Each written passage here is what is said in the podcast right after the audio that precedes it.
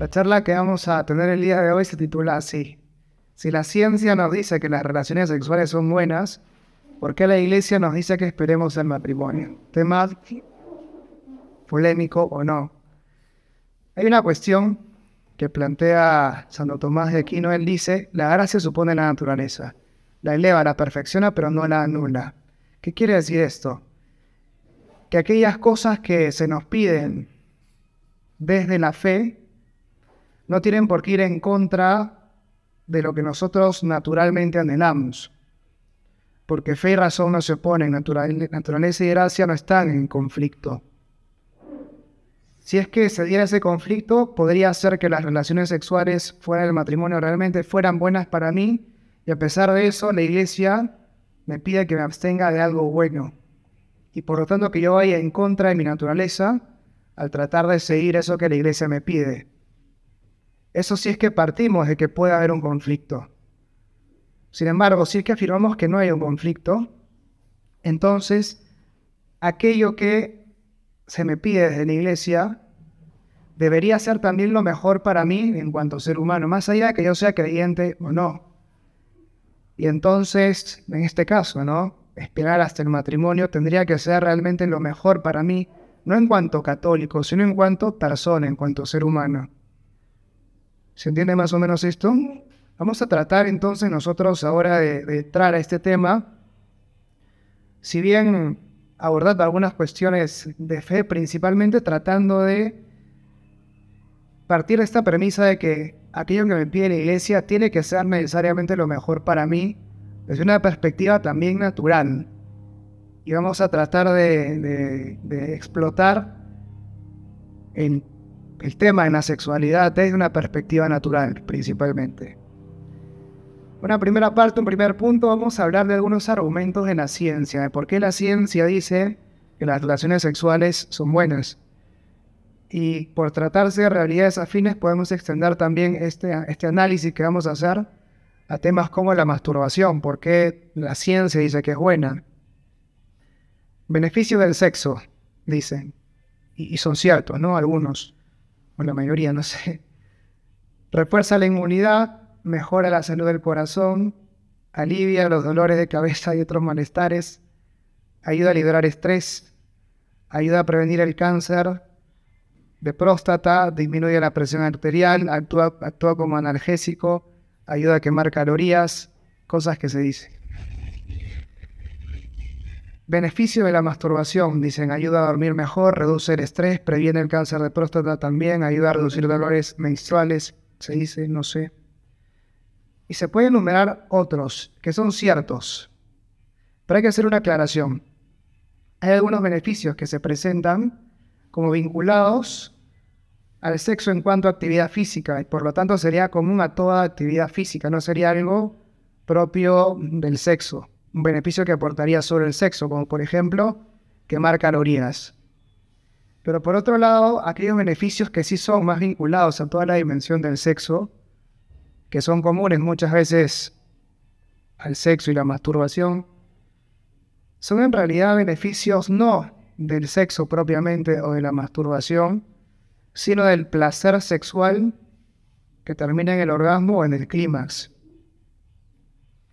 Entonces, y esto es una primera cuestión que me parece muy importante que podamos nosotros aclarar. Cuando se habla de los beneficios del sexo muchas veces, se está hablando en realidad de los beneficios del placer sexual. Y uno puede obtener el placer sexual de muchas maneras. De maneras que son buenas o de maneras que no son buenas. ¿Se entiende esto? Y eso es algo en lo que vamos a tratar de profundizar nosotros. Hemos visto ahí algunos de los beneficios del placer en general. Un segundo punto que me gustaría tratar brevemente con ustedes es, yo no soy solo cuerpo. Esto es muy importante. ¿En qué sentido? Más no siempre es mejor. Si yo fuera solo cuerpo, cualquier forma de experimentar placer sería buena. Pero en la práctica, más no siempre es mejor. Y eso uno lo puede experimentar o lo he experimentado, no lo sé. Más placer no necesariamente me hace más feliz. De hecho, uno puede tener una gran sensación de vacío después de un momento en el cual uno experimentó una gran dosis de placer. Por ejemplo, una sesión de pornografía le puede, le puede aportar a uno una gran dosis de placer físico. Pero uno no necesariamente se siente lleno, se siente una mejor persona, se siente más pleno después de una sesión frente a una computadora o frente a, o con, no sé, o pagando por sexo, por ejemplo. Uno puede experimentar mucho placer, pero eso no necesariamente me hace a mí sentirme una mejor persona después de haber pagado, por ejemplo. Más no siempre es mejor, como decíamos. Tal vez porque este encuentro sexual que tuve no fue tan divertido, tal vez porque no me trataron como yo esperaba que me traten, o tal vez porque yo me vi tratando a la otra persona de formas que no tenía pensado. Yo, yo me creía capaz de hacer tal cosa. Tal vez porque en vez de sentir que he ganado una experiencia, puedo sentir que me han arrebatado algo por cómo se dio este encuentro. Y todo esto al margen del placer que puedo haber sentido. Puede haber sido un momento desde esta, la perspectiva del placer muy, muy intenso sin embargo, esa intensidad no se traduce necesariamente en una plenitud. Y la idea es que después de un momento de intimidad sexual yo me siento una mejor persona. Sienta que esto realmente me hace bien a mí, como cualquier acción que realizo. Más no siempre es mejor, ¿por qué? Porque yo no soy solo cuerpo, y esto es muy importante. El placer solo satura el cuerpo pero no llena el alma. El placer solo no, no puede tocar el alma, es incapaz de tocar el alma. Y saturar no es lo mismo que aportar plenitud. Como quien, por ejemplo, tiene hambre y se llena comiendo snacks. Puedo hacerlo, sí. Y puedo experimentar una sensación de estar lleno, sí. Pero al mismo tiempo que me siento lleno, yo sé que esto que he comido, que esto de lo cual me he empachado, no me alimenta en el fondo es una sensación como de, más de saciedad, de saturación. Más o menos se entiende esto, ¿no? Bueno, eso mismo ocurre respecto del placer sexual. El placer puede ser muy intenso, puede embotar el cuerpo, puede saturar mis sentidos, pero no necesariamente me va a llenar. Si es que acaso no llega a tocarme en mi unidad de cuerpo y alma. Y aquello que hace que el placer pueda tocar el alma es el amor. Por eso más no siempre es mejor. Nosotros somos seres sociales y esto es muy importante. Aquello que nos da plenitud son relaciones saludables, consistentes. Piensen, por ejemplo, en una alegría experimentada en soledad. Uno se alegra, sí, o sea, puede, estar pasando un muy buen momento, pero cuando uno experimenta ese buen momento con gente, y no solo con gente, sino con gente realmente que uno quiere, esa alegría que uno puede experimentar se multiplica y crece, no, ya no solo multiplicándose, sino que crece exponencialmente. Una alegría cuando se comparte, crece y se vive con mucha más intensidad. Piensen en un viaje, por ejemplo. No es lo mismo conocer lugares hermosos estando uno solo que conocer esos lugares estando con alguien más, una persona que uno ama. Esto es muy importante porque el placer en sí mismo no, eh, no es capaz de generar vínculos profundos. En última instancia, el placer, dice Juan Pablo II, es algo muy bueno, ¿no? porque es un insumo para el amor, pero lo que genera ese vínculo profundo con el otro es el amor. Y el placer está llamado a ayudar para que ese amor crezca y sea cada vez más fuerte, como hemos dicho alguna vez. Pero lo importante del placer es que esta última instancia me termina encerrando en mí mismo, si es que yo pongo en el centro de este encuentro el placer. Porque cuando yo pongo en el centro el placer en última instancia, me estoy buscando yo en este momento de intimidad. Porque el placer, como conversábamos la semana pasada, no puede ser un bien compartido. Porque yo experimento mi propio placer y tú experimentas el tuyo. No podemos realmente tener una comunión en el placer. Pues no sentimos lo mismo, por más intenso que sea aquello que cada uno experimente. Y entonces poner en el centro el placer, si bien puede crear un vínculo con el otro, termina siendo ese un vínculo superficial, que termina encerrándome mucho más en mí mismo. Porque en última instancia me acerco al otro para obtener un beneficio yo. Y el otro se acerca a mí también para obtener un beneficio para él. Y si ambos entramos en este juego buscando cada quien lo mejor para uno, no se establece este vínculo profundo. Por eso, y ese es el tercer punto que quería compartir con ustedes, buscar solo el placer, solo el placer no me hace bien. ¿Por qué? Como decíamos, porque yo no soy solamente mi cuerpo, soy una unidad de cuerpo y alma. Y para poder tocar el alma necesito que ese placer se dé en el marco, en un marco mucho más amplio, mucho más grande, que es el amor. Una relación basada en el placer, como decíamos, es siempre una relación egoísta, siempre. Porque el placer que uno siente no lo puede sentir el otro. Y el otro en el fondo se convierte en una excusa para yo sentir lo que siento. Una relación sexual en la que prima el placer puede generar un apego, puede generar una dependencia, pero no un vínculo saludable. Porque en el fondo no busco al otro por él mismo, sino por el bien que me puede proporcionar. No toco realmente al otro, o no lo considero el otro como una persona, como un sujeto, sino como una cosa, como un objeto, hacia el cual yo puedo generar una, una relación de dependencia, sí, pero no una comunión, porque la comunión se establece a nivel de las personas. La amistad, las relaciones profundas, significativas, se establecen entre persona y persona, no entre cuerpo y persona o entre cuerpo y cuerpo. Si es que yo pongo en el centro el placer, lo que va a primar en mí es una actitud de uso.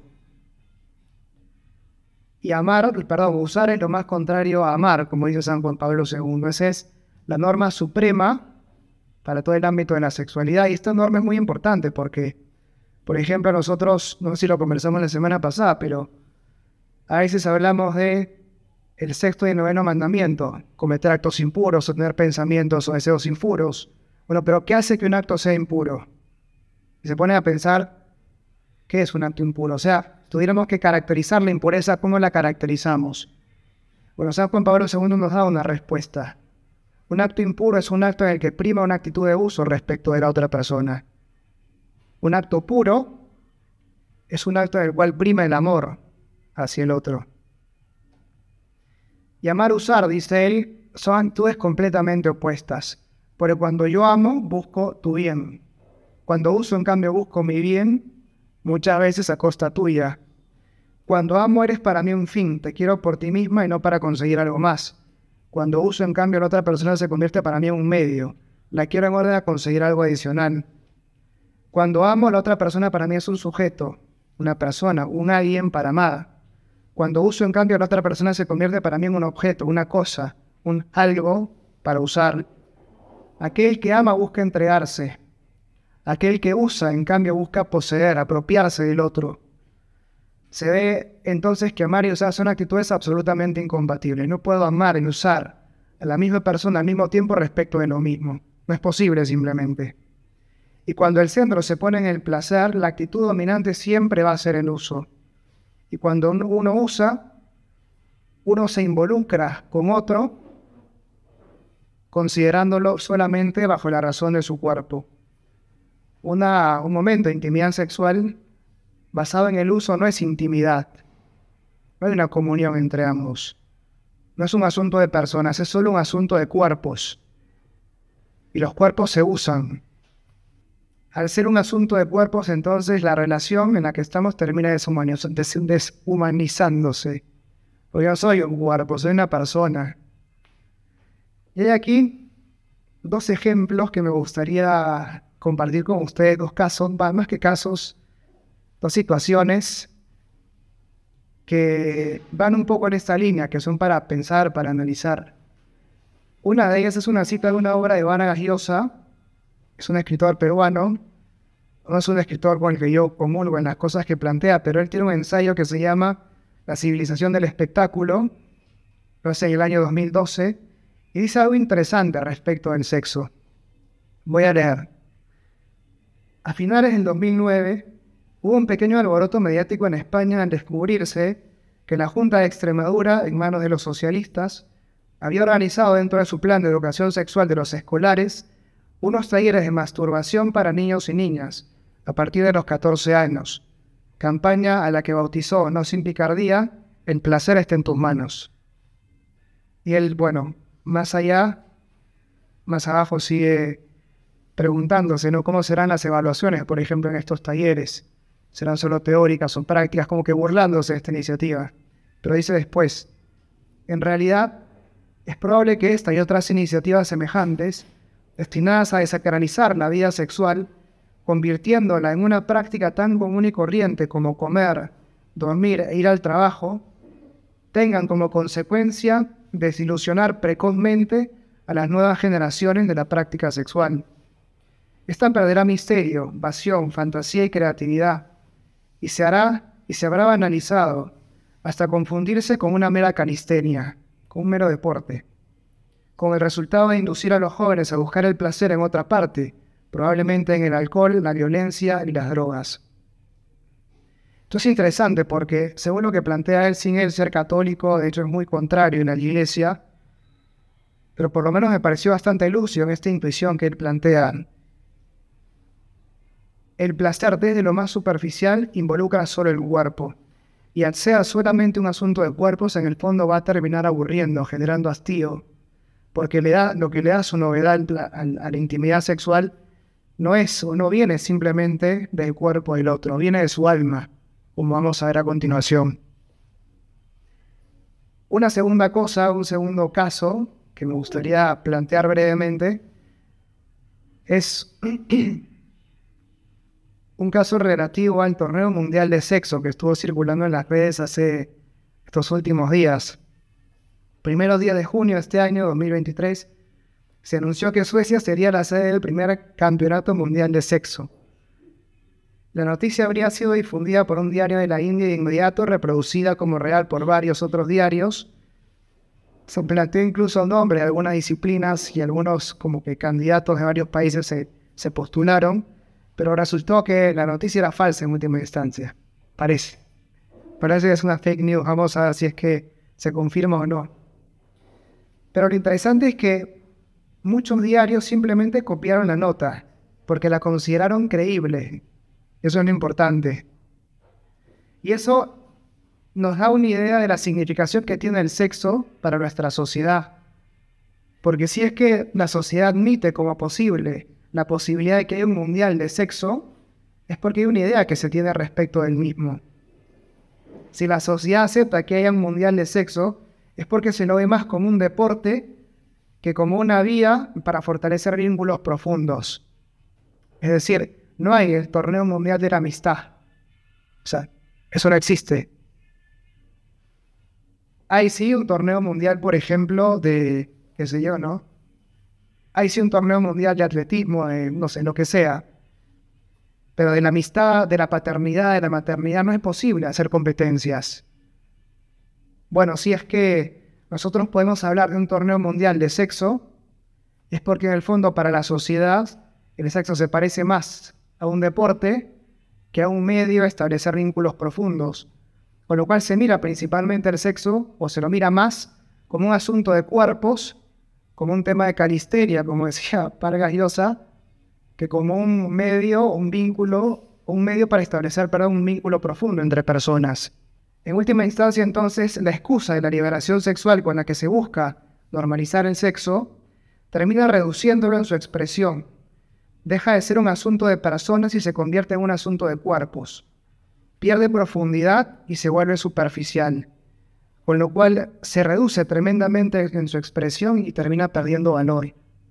Termina siendo una práctica más, que podemos incluso llevar al, a la entidad de de un deporte, o calificar como un deporte. Ahora, Un último punto que brevemente quería compartir con ustedes tiene que ver con la potencialidad del sexo.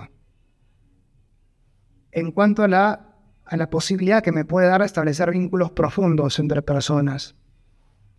Ahora, hace algunos, algunos años durante la pandemia, hicimos un live en, en Instagram con unos sexólogos españoles que escriben en Ama Fuerte lo nuestro punto info, y alguno le preguntaba a ellos, ¿se puede, ¿se puede usar disfraces en la intimidad sexual? Ellos son sexólogos católicos, ¿no? ¿Se puede usar disfraces en la intimidad sexual? Y ellos respondieron, me llamó la atención, sí, si son de tela. Alguno pensó, empezó a pensar en otros materiales, pero no se referían a eso. Ellos dicen, en la medida que implique, que los disfraces impliquen asumir un personaje, dejo de estar con mi pareja y empiezo a estar con alguien más. Y al hacerlo en última instancia termino distanciándome de la persona con la que estoy. Entonces es interesante pues se ve el sexo principalmente como un vínculo de comunión, como una forma de unirme más a la otra persona. Y en ese sentido, un disfraz puede alejarme del otro, decían ellos. Algunos buscan o tratan de renovar su vida sexual con su pareja recurriendo a ciertos artificios, juguetes sexuales, disfraces, prácticas, incluso incorporar a alguna persona en la relación. Pero todo esto, si bien puede aportar algún tipo de novedad, lo hace únicamente en el nivel de la superficie. Y esa novedad es pasajera y pronto vuelve a generar hastío. Porque la renovación de la vida sexual viene del encuentro profundo con el otro. Y esto es muy, pero muy importante. Toda persona es un mundo, seguramente lo han escuchado decir. Y en cierto sentido es así. Al haber sido pensados cada uno de nosotros por Dios, poseemos una profundidad que es insondable. Hemos sido pensados por una inteligencia infinita y por lo tanto nosotros mismos, para nosotros somos un misterio. Nunca terminamos de conocernos en todo porque de nuevo, hemos sido pensados por una inteligencia que nos supera. Y no solo yo soy un misterio para mí, sino que el otro siempre va a ser también un misterio para mí. Y entonces descubrir al otro como un misterio implica estar siempre dispuesto a sorprenderme de ese encuentro con el otro. Hora de despertar de la siesta. Puede que con los años yo sienta que ya conozca a la otra persona. Y sin embargo, si la veo como un misterio, esta nunca va a dejar de sorprenderme. Esto se aplica también a la intimidad sexual. La auténtica renovación de la intimidad sexual pasa por un sumergirme en el otro. Y para sumergirme en el otro, este debe abrirme la puerta de su intimidad.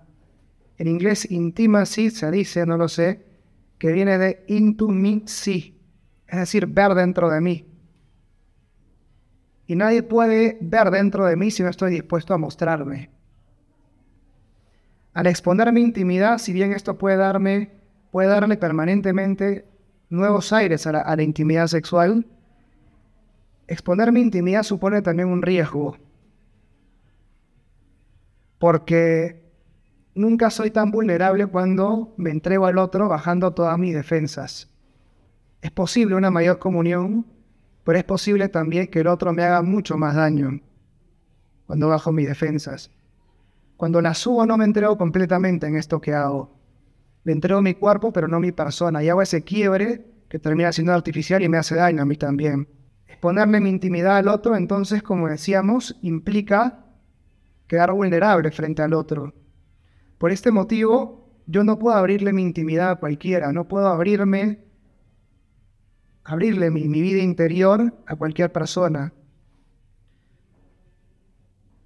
Porque como decíamos, cuando mantengo esas relaciones sexuales a un nivel puramente superficial, el otro puede hacerme un tremendo daño, si es que les pongo esa intimidad. Y por eso, un lugar en el cual puedo mostrarme tal cual soy y que sé que el otro siempre me va a aceptar, es el matrimonio. Matrimonio en el cual yo sé que no habrá una risa, yo sé que no habrá un comentario de más, yo sé que no habrá gestos que en este momento que soy vulnerable puedan hacerme daño y mucho daño. Porque nuestra relación va mucho más allá de este momento de intimidad, porque nuestro compromiso va mucho más allá de simplemente este acto que estamos realizando. Nos hemos convertido a estar juntos en las buenas y en las malas, hasta que la muerte nos separe de una forma incondicional, exclusiva, fecunda. Y esto no se da en otro ámbito que no sea el matrimonio. Cuando pongo en juego mi intimidad, este acto deja de ser un asunto de cuerpos y entonces se convierte en un asunto de personas. En la intimidad solo puede uno solo puede exponerse sin miedos cuando sabe que el otro no va a procurar usarme para obtener un beneficio, para todo lo contrario. Yo sé que el otro quiere lo mejor para mí. Está dispuesto a entregarse también en, la misma medida que yo me doy. Y eso genera para mí un clima de confianza en el cual puedo mostrarme tal cual soy. Ese mostrarme tal cual, tal cual soy en ese momento de intimidad es lo que le da permanentemente una renovada, una renovada vitalidad a la intimidad sexual. Algunos dicen que el sexo mejora con el tiempo y es cierto, porque a medida que más pasa el tiempo en el matrimonio, las personas se conocen más, hay una mayor complicidad y una mayor unión. Y por más que el cuerpo vaya decayendo, por decirlo así, la intimidad sexual mantiene todo su vigor, porque esta no se nutre de lo físico, sino esa comunión que se da interiormente. De esta manera entonces el matrimonio se presenta como el lugar ideal, como el lugar propio de la intimidad sexual.